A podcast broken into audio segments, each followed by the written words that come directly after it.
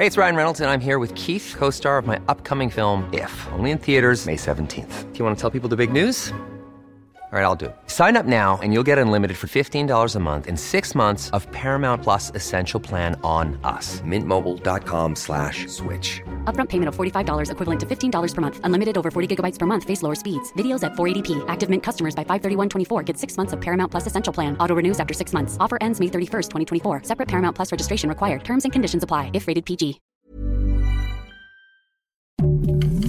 Heraldo Podcast. Un lugar para tus oídos. Noticias del Heraldo de México. Gobierno de la Ciudad de México, Claudia Sheinbaum, informó esta mañana que el tramo subterráneo de la línea 12 del metro estaría listo este mes de diciembre y podría tener su reapertura alrededor del próximo 15 de enero de 2023, ya que señaló estarán haciendo pruebas durante dos semanas.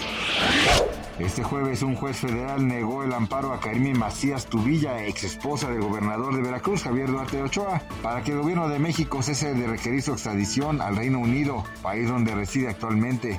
La juez decimosegundo distrito de amparo en materia penal, Rosa María Cervantes Mejía, consideró infundado los argumentos de la ex titular del DIF de Veracruz, ya que señaló que hasta el día de hoy no ha iniciado el proceso penal en su contra.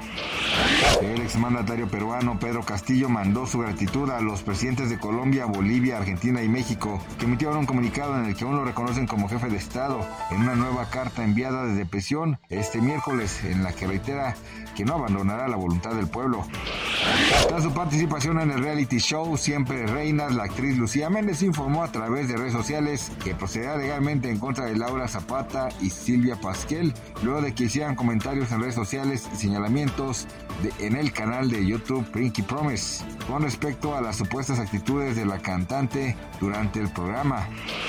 Después escucharnos les informó José Alberto García. Noticias del Heraldo de México.